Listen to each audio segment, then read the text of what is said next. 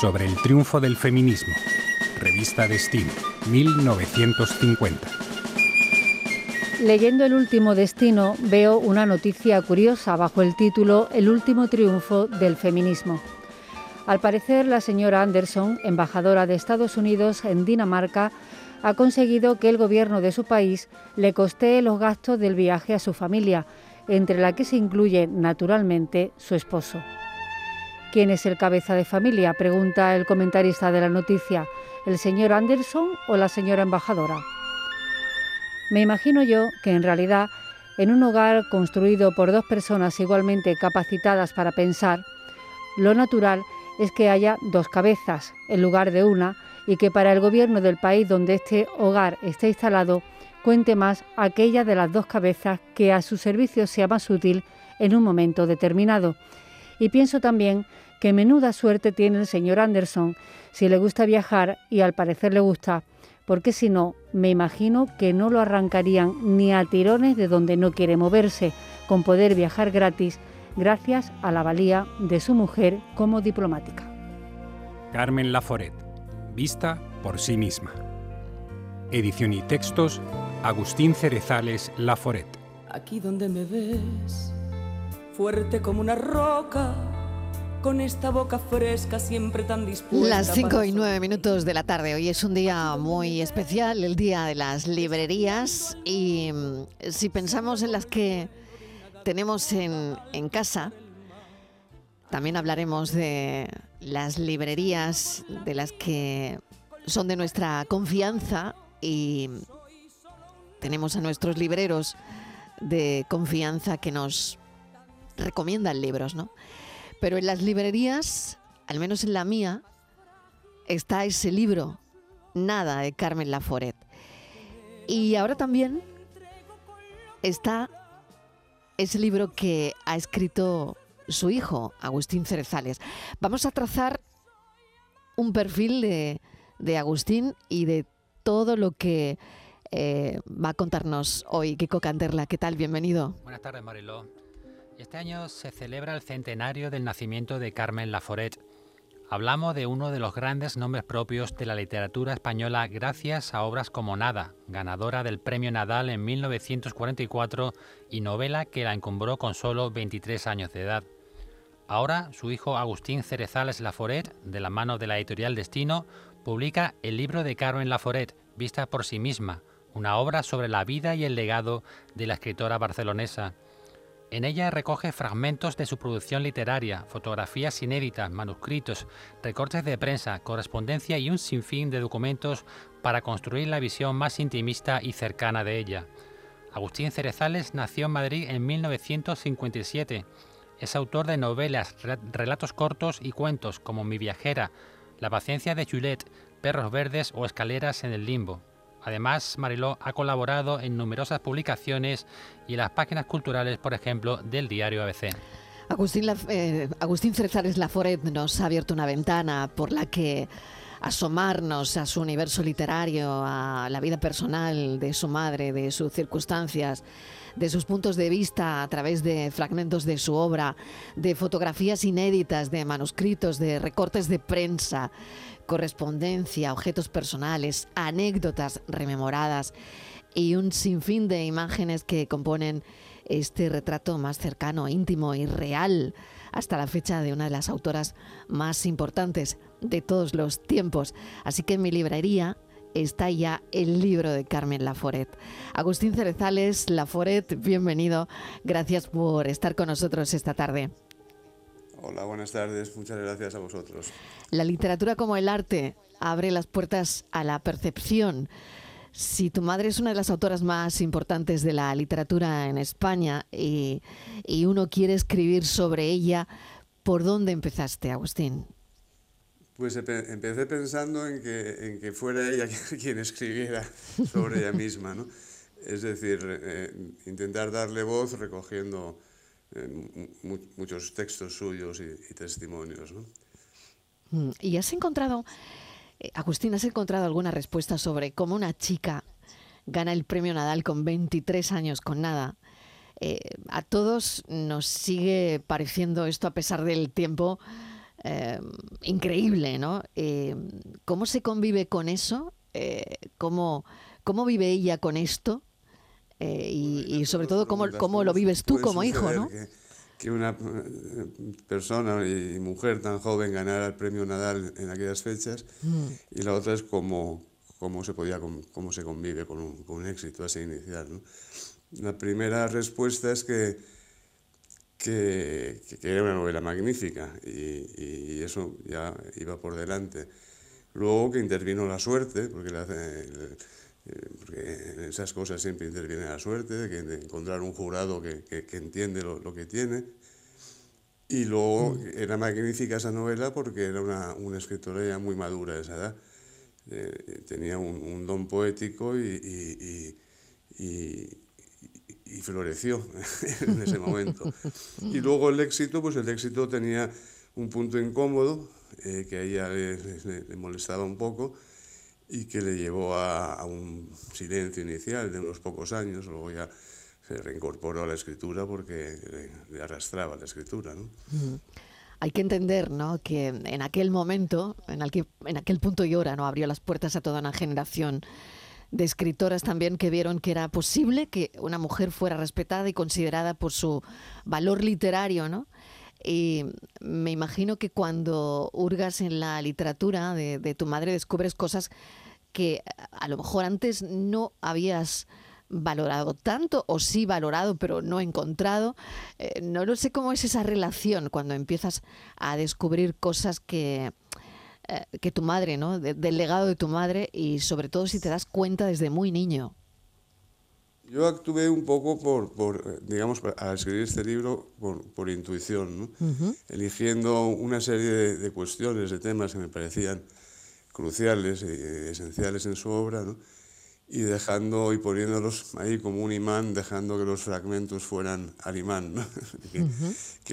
y, así se fueron juntando textos en torno a, las diversas grandes cuestiones, que son la libertad, la mujer, la naturaleza, la escritura, etc. En ese sentido no fue difícil y, y, me llevé sorpresas eh, muy agradables porque, claro, leí muchas cosas que no había leído y luego ninguna sorpresa en el sentido en que, eh, de que realmente en la obra de, de, mi madre pues hay una coherencia enorme y, y todos los textos se, se, hablan unos con otros en el. Y, y, se, y, se, responden. Entonces, pues ha sido una, una mezcla de sorpresa y de confirmación, ¿no? El proceso. Cosas que te conmueven. Sé que te conmueve especialmente la infancia, corrígeme si me equivoco, pero es que hay mucho ¿no? en, en toda su obra de su infancia y habla mucho de su infancia. ¿Qué cosas te eh, remueven a ti? Eh, es, mm. una cosa un poco paradójica. la infancia me, interesaba mucho, pues, bueno, yo creo que a todos los hijos les interesa la, infancia de los padres, ¿no? Es como una gran curiosidad y siempre nos gusta oír, ¿no? Lo que cuentan nuestros mayores de cuando eran niños, Y, y, bueno, y era, era y yo sabía que era, que era una cuestión importante en su obra, pero es una cuestión que, que que ella no, no, pone nunca en primer plano. Yo lo he puesto en primer plano al principio del libro porque ves cómo a partir de la infancia pues, viene todo lo demás. Pero a lo largo de su obra no es tan fácil de, de detectar, ¿no? porque son más alusiones, recuerdos concretos en un momento dado, pero no dedica una novela a la infancia. Sus novelas son, los protagonistas son adolescentes o jóvenes o, ya personas maduras. Mm. pero, pero todos sus grandes, las grandes líneas de su pensamiento y de, y de, su, y de su sensibilidad arrancan claramente en la infancia y ella lo cuenta, afortunadamente. He tenido la oportunidad de, de contarlo porque lo cuenta ella misma ¿no? en, distintas, en distintos momentos. ¿no? Cuéntanos cosas de, de su infancia y, y aquello que, que, te mueve tanto, ¿no? que es eh, bueno, pues la pérdida de los padres, en fin, eh, su infancia y su peculiar acento en, en, Las Palmas, ¿no? porque bueno, nació en Barcelona, pero eh, se va a Las Palmas eh, de Gran Canaria. En fin, cuéntanos ese, ese aspecto que donde has indagado tanto sobre ella. Sí, bueno, eh, ella se va a Las Palmas con, a, con, justo antes de cumplir dos años. ¿no? Aunque siempre mantendrá un, vínculo con Barcelona. Viajaban en verano a Barcelona, su abuela de Barcelona fue a, visitarles y pasó allí. Sangre sevillana también, por otro lado, Agustín, ¿no? ¿Eh? Sangre sevillana también, por otro lado, ¿no? Sí, esencialmente por parte de la madre, sangre toledana, y por parte de su padre, era sangre sevillana, francesa y vasca, que es muy sevillano esa mezcla también. también, también. también, sí. Bueno, pero estabas contándonos, eh, pues eso, ¿no? Eh, lo que significa en su obra, ¿no? Y para entenderla mejor, esa infancia bueno, pues tan dura, ¿no? Al final... Bueno, es que hmm. aquí, tengo que hacer una precisión. Ella dice, con mucha gracia, que al contrario de lo que se suele pensar, ella considera que la infancia eh, eh, que, a los siete años no llega a la edad de la razón, sino al, mm. contrario, que acaba la edad de la razón. Mm. Y, ella considera infancia hasta los siete años, como los antiguos. Luego, esos siete primeros años, ocho o nueve, fueron muy felices. Y, bueno, tuvo un accidente eh, un físico que, le, que, se le hizo pasar mal porque no podía, no, podía comer sólido durante, durante, durante, bastante tiempo por, por, una herida que le produjo una gota de, de, agua fuerte en la garganta. Pero fueron años muy felices agua. con una madre muy maravillosa y un padre lleno de vitalidad, ¿no? y sus hermanos. Luego quedó huérfana a los 13 años, que ya no es la infancia, y ahí sí tuvo una adolescencia con ese, con ese con ese dolor que se queda para siempre, claro, ¿no? y que ella supo manejar, ¿no? y, era, una mujer muy, muy valiente, ¿no? y no, no, no se detenía en el dolor, ¿no? lo, lo, asumía. ¿no? Desde luego. Pero la infancia en sí, que es donde, donde descubre las, las cosas esenciales, la, el, sentido de la libertad, el, el, el, sentido de la escritura, muy tempranamente, es son los primeros 7, 8, 10 años y, y, son años muy, muy, muy ricos ¿no? de, de, mm. de, experiencias. Mm. Gratas. ¿no? Mm. Fíjate una que se considera nadista, ¿no? Eh, por un lado. Eh, ayer eh, leía justo la historia del agua fuerte, ¿no? Y, y no tenía ni idea, no, no, no lo sabía, ¿no? son cosas que, que, que descubres, claro, que descubres en el libro, ¿no? ¿Eh? Eso lo contó porque es una cosa que sabíamos de siempre, toda la familia nos lo contó muchas veces. Pero eso no lo escribe ella, eso no lo dejó nunca escrito. Pero me parece. Yo he procurado mm, ceñirme a lo que ella ¿no? Eh, eh, decía y escribió en un, en un, medio o en otro, en ficción o en artículo o en carta, lo que fuera. ¿no? Pero esa, eso sí fue importante en su vida. Desde luego. Y, me parecía que tenía que... Que contarlo. Alguien le, le, da un vaso de agua con agua fuerte e, ella bebe eh, ese vaso de agua que, que tiene algo una de... Simple gota una simple gota y le, quema el esófago, ¿no? Claro. Y entonces su madre salió corriendo en la carretera pidiendo socorro y justo en ese momento pasaba un coche de unos médicos y ella, ya muy mayor, me acuerdo que recordaba al doctor Márquez, ¿no?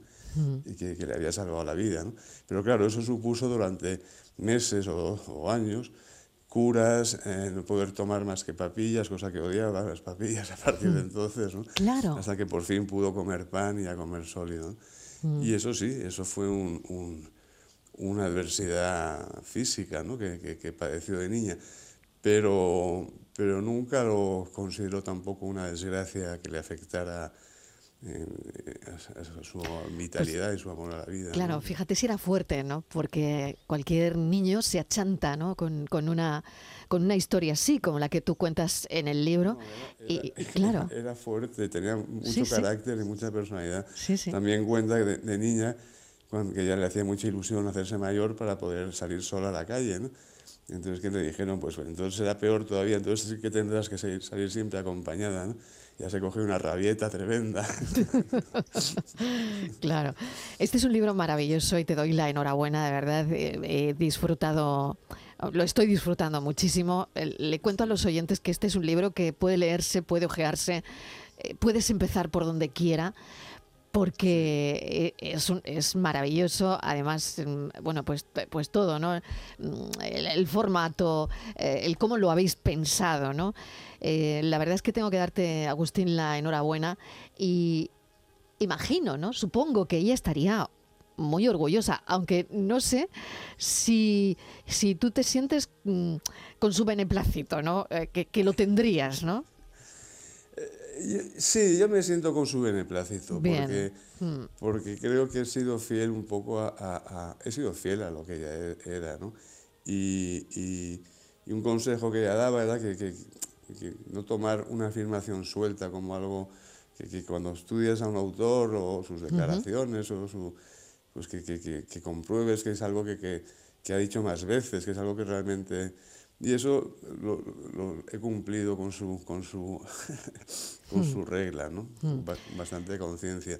Y mm. luego, bueno, he tenido la ayuda de, de, la editorial Destino, una editora maravillosa, Martina Torrades, que me ha aguantado por teléfono mis retrasos y mis dudas durante meses.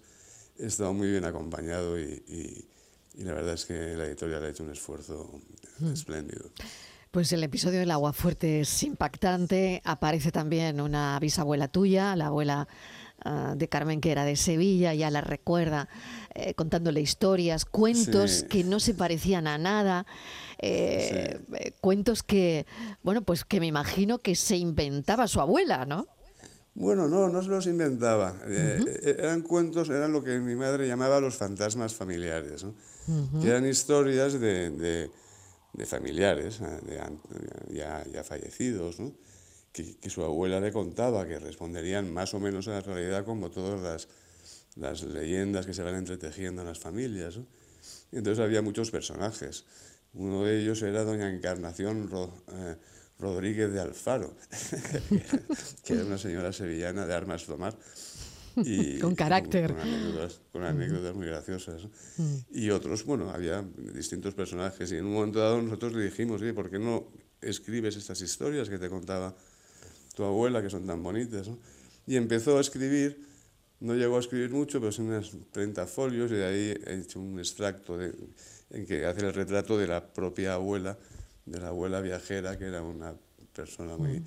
a la que adoraba, por cierto.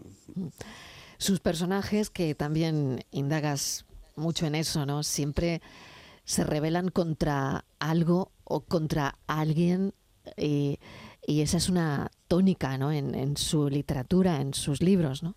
Sí, claramente. Eh, digamos, el conflicto de, de la, que, supone el, amar la libertad está en, en, todos sus, en todas sus novelas, ¿no? Todos, todos sus personajes están ante ese reto. ¿no? Andrea cuando llega a Barcelona, Exacto. Su, tía la quiere encerrar, el Martín Soto, el joven en, en, de la insolación, le ocurre lo mismo, tiene esa ansia de libertad. ¿no? La mujer nueva, pues Paulina también es una mujer que busca la libertad de una forma ya mucho más sofisticada y compleja, porque ya es un, ya es un, un laberinto espiritual el que se plantea ahí. Marta Camino en la, Isla de los Demonios, pues lo mismo, busca la libertad y se encuentra con ella de bruces cuando menos lo esperaba. Todos están en esa lucha que yo creo que es la lucha de, todo, ser, de todo ser humano, ¿no? en cierto sentido, y, por eso su obra nos, nos afecta tanto, ¿no? porque nos pone, hmm. nos pone delante del hmm. espejo nuestra, esa, hmm. esa, responsabilidad de ser libres cuando es tan difícil o, imposible serlo. Se calcula que escribió más de 400 artículos a lo largo de medio siglo, ¿no? Pero se ha hablado mucho sobre los silencios de Carmen Laforet eh, y hemos entendido muy bien a qué se debían. Agustín. ¿Eh? Sí, hemos, hemos, hablado de, esos silencios, ¿no? Y, tú nos descubres también a qué se debían esos silencios. Sí, digamos eh, el último silencio, ¿no? Porque los otros silencios, digamos, el primer silencio, que es después de nada, pues tarda eh, unos años en publicar la siguiente novela, unos menos, pero también dos o tres años en empezar a escribir artículos. Luego, entre, entre cada novela, siempre hay un espacio de tiempo bastante largo, porque ella trabajaba mm, despacio en ese sentido, y, y, además porque era una persona recatada, le gustaba su, su, privacidad, entonces no se prodigaba, ¿no? Entonces se puede interpretar como silencios, ¿no? Aunque 400 artículos a lo largo de, de todos estos años también desmienten ¿no? que, que hubiera mm. tanto silencio. Luego ya eh, a partir de los, de, los, años 60, mediados 60, ella se, se, encuentra una gran dificultad para terminar la que luego se publicó, que, que fue su última novela, se publicó póstumamente, al volver la esquina, y no entendía lo que le pasaba. ¿no? Y luego lo vas viendo en sus artículos como, y en sus cartas, como, y, bueno, y, y, en el recuerdo nuestro, ¿no? que, la, que, la, que, que, la, que, vivíamos ese, ese drama eh, indescifrable, ¿no? que era que, que, que no, que, que, se quedaba trabada. ¿no? Y luego, pues hablando con un neurólogo y, y, viendo los hitos, digamos, y la evolución que, que tuvo, pues hemos deducido pues casi al 100%. No se, no se puede deducir al 100% porque haría falta tener los medios hacer una tomografía, ¿no? que, era una, que padeció una dolencia neuronal que es muy insidiosa, muy, que empieza muy lentamente, que es muy larga, que se llama el síndrome de Mesulán, y que efectivamente no afecta ni a la capacidad intelectiva ni a la capacidad afectiva, porque ya en los últimos años, ya, ya te estoy hablando años 90 finales y principios de, del 2000 al 2004, hasta su muerte, pues prácticamente no hablaba, pero se comunicaba muy bien y transmitía perfectamente y, y, nunca se producía con incoherencia. ¿no? Entonces yo le comenté a, este, a ese señor, mira, yo, han dicho que se tuvo Alzheimer y eso, yo creo que no, porque realmente su, mm. su, to, todos los síntomas no mm. responden, a, a, -huh. aunque el Alzheimer tiene un abanico muy amplio ¿no? de, de, de, de, sintomatología. ¿no? Mm. Y él me dijo, mira, por lo que me has contado, pues esto es el síndrome de Sulán que se describió ya a mediados de los años 80 y que, que entonces nadie, nadie, lo conocía ni lo, ni lo podían diagnosticar. ¿no? Entonces eso supuso para ella un, claro, un, un, un, y para todos los que la rodeábamos, una perplejidad ¿no? y, un, y un y no sabíamos qué pasaba, ¿no? pero, pero pasaba eso y, así fue. Tengo aquí a Kiko Canterle escuchando atentamente esta conversación tan agradable, tan, tan bonita ¿no? sobre el libro de Carmen Laforet que ha escrito su hijo, ¿no? Y no sé si tienes alguna cuestión. Buenas tardes, Agustín. Eh, eres hijo de, de, escritora y también de periodista y crítico literario, ¿no? Eh, Manuel, Manuel, Cerezales. ¿Cómo era sí. esa relación desde el punto de vista, permíteme, profesional, intelectual, que tú observabas, ¿no? Sí. Bueno, pues eran, claro, eran una pareja muy, eh, muy singular en ese sentido, ¿no? Y, y y por un lado muy distintos, por otro lado compartían, compartían muchas cosas. ¿no? Mi padre era, era más intelectual, en el sentido eh, ordenado de la palabra, mientras que mi madre era mucho más vitalista. Los dos amaban la literatura y se admiraban mutuamente, cada uno con sus, con sus capacidades, porque mi padre fue un hombre realmente pues un, un, un saber enciclopédico y, Mm. y, y, luego una, un, una gran memoria y, y, un gran sentido del humor. Compartían el sentido del humor, aunque era distinto el de uno y el de otro, ¿no? Pero bueno, era, armaron una buena entre los dos. Bueno, cinco hijos, ¿no? Eh, también he pensado cinco en eso, hijos, ¿eh? ¿eh? También he pensado en eso. ¿Cómo recuerdas a tu madre compaginar su vida de escritora mm, eh, con, con, cinco hijos, ¿no? Y, yo lo pensaba constantemente anoche, ¿eh? Con mucha desenvoltura, porque mi madre, uh -huh. eh, que era, era muy, eso, muy, muy, espontánea y muy, muy libre en sus movimientos, ¿no? tuvo la suerte de que vino a, a, trabajar a casa Julia Muñoz, que estuvo muchísimos años y, nos, y, y se hicieron amigas enseguida y, y se integró uh -huh. totalmente en la familia y que, y que era una, y es una maravilla de persona que, que capaz de, de, de, de de alimentar, de, de cuidar, de, de, organizar toda la casa. Entonces mi madre tuvo esa, esa gran ventaja, sobre todo a partir del momento en que llegó Julia. ¿no? Los primeros años yo no había nacido y supongo que sería, fueron más, más duros ¿no? con las niñas muy mm. pequeñas. Y, mm. y, y, luego, pues, ella, para ella lo más importante, o lo que consideraba el gran regalo que podía dar a, sus hijos, era por un lado una, una, educación, por supuesto, y luego por otro un, contacto con la naturaleza y, y en libertad, y, eh, lo más prolongado posible. ¿no? Y eso es, eso es lo que más le, le, importaba ¿no? y se ocupaba muy activamente de que, de que, de que sucediera así. ¿no? Cosa ah, que le estamos todos muy, muy, agradecidos. Claro. Agustín, y en una casa como la tuya, eh, ¿qué es lo primero que te dan a leer o lo primero que tú recuerdas? Porque en tu casa se leía sí o sí. En mi casa se leía sí o sí, y yo leía, yo desde que aprendí a leer ya, ya, ya no paré de leer, yo creo. Claro. Y además había muchos libros y, y, leías todo lo que, todo lo que pillabas. Entonces, yo no recuerdo mi, mi, primera lectura, no la recuerdo. Recuerdo una de las primeras lecturas largas, un verano, subido a una higuera.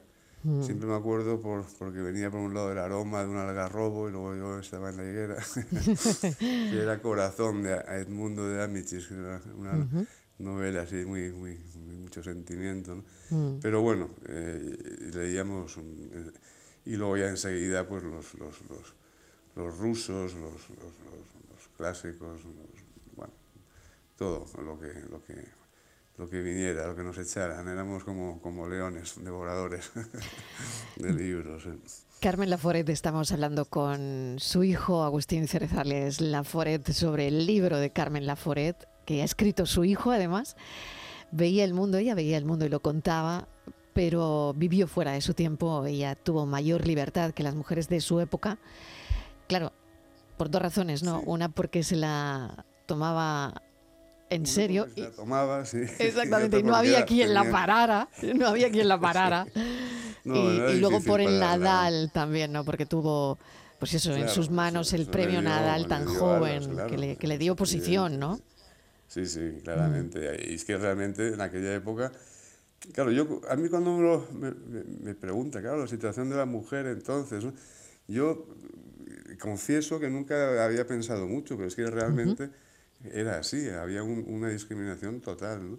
Recuerdo un libro, una antología del, diario ABC, a los 50 años del diario ABC, del año 55.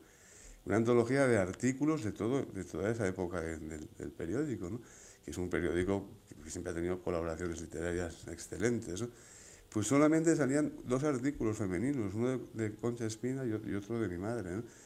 Y, y, y, eso te da idea de, de, hasta qué punto eh, a la mujer no, no, no, no se la escuchaba como escritora, ¿no? O sea, estaba preterida cuando había escritoras fantásticas. Y, y, realmente el Nadal, el primer Nadal, abrió una puerta y, y bueno, luego hemos visto cómo, cómo surgieron y se animaron y, florecieron y, triunfaron, ¿no? Mujeres escritoras fantásticas. Pero ahí fue el primer aldabonazo, efectivamente. Pues es un libro maravilloso. Enhorabuena, Agustín, de verdad, porque desde luego es para sentirse orgulloso, ¿no? Es, eh, vamos, ha quedado un libro mm, maravilloso, magnífico. No, no me cansaría ¿no? De, de, de, decirlo, ¿no? Ese retrato cercano, íntimo, real, ¿no? Eh, de una de las autoras más importantes de todos los tiempos. Y caramba, además tu madre, ¿no? Yo no sé si tuviese que pensar en escribir un libro sobre mi madre. Madre mía, ¿no? la verdad es que ¿Qué, qué, responsabilidad y sobre todo es que la tuya es la Laforet. O sea, es que no hablamos, no, hablamos de. Es, una responsabilidad en cualquier caso, pero yo creo que tú la duplicas, ¿eh? Sí, es una mm. responsabilidad que, que, que, que me, vamos, que, me, he sentido y que me, que me ha hecho eh, mm. dudar muchas veces y, claro, no me extraña. Y, y, mm. temer, pero, pero bueno. Pero ahí está. Pues, ahí está. Mil gracias, un abrazo enorme. Gracias por este ratito de charla tan agradable, tan agradable. Agustín pues Cerezales Laforet, muchísimas gracias. a todo el equipo. Gracias, un, un abrazo enorme. Mucha suerte, cuídate mucho. Gracias, un abrazo. Abrió las puertas, como hemos dicho antes, a toda una generación de escritoras que vieron que era posible que una mujer fuera respetada y considerada por su valor literario. Y la verdad es que una descubre un montón de cosas con este libro. Después de nada, ella decía que no quería ser escritora porque le incomodó el éxito. Hubo presiones, envidias, pero no era una mujer que se dejara chantar por nada ni por nadie. Y quizás cuando ella pegaba la espantada era una forma de no doblegarse y de no seguir las pautas. Así que mil gracias eh, detrás de esta entrevista, Kiko Canterla. Así que Kiko, nada, ha sido una maravilla de, entrevista y el libro anoche lo disfruté muchísimo, lo seguiré estos días, pero lo puedes empezar por donde quieras, por delante, por detrás, eh, porque además hay un montón de fotos, documentos, es una maravilla, la verdad. Mucha sensibilidad, la verdad, la que transmite y estoy seguro de que será un éxito este libro. Gracias, Kiko Canterla. A ti. Tan cansada de tanto señalar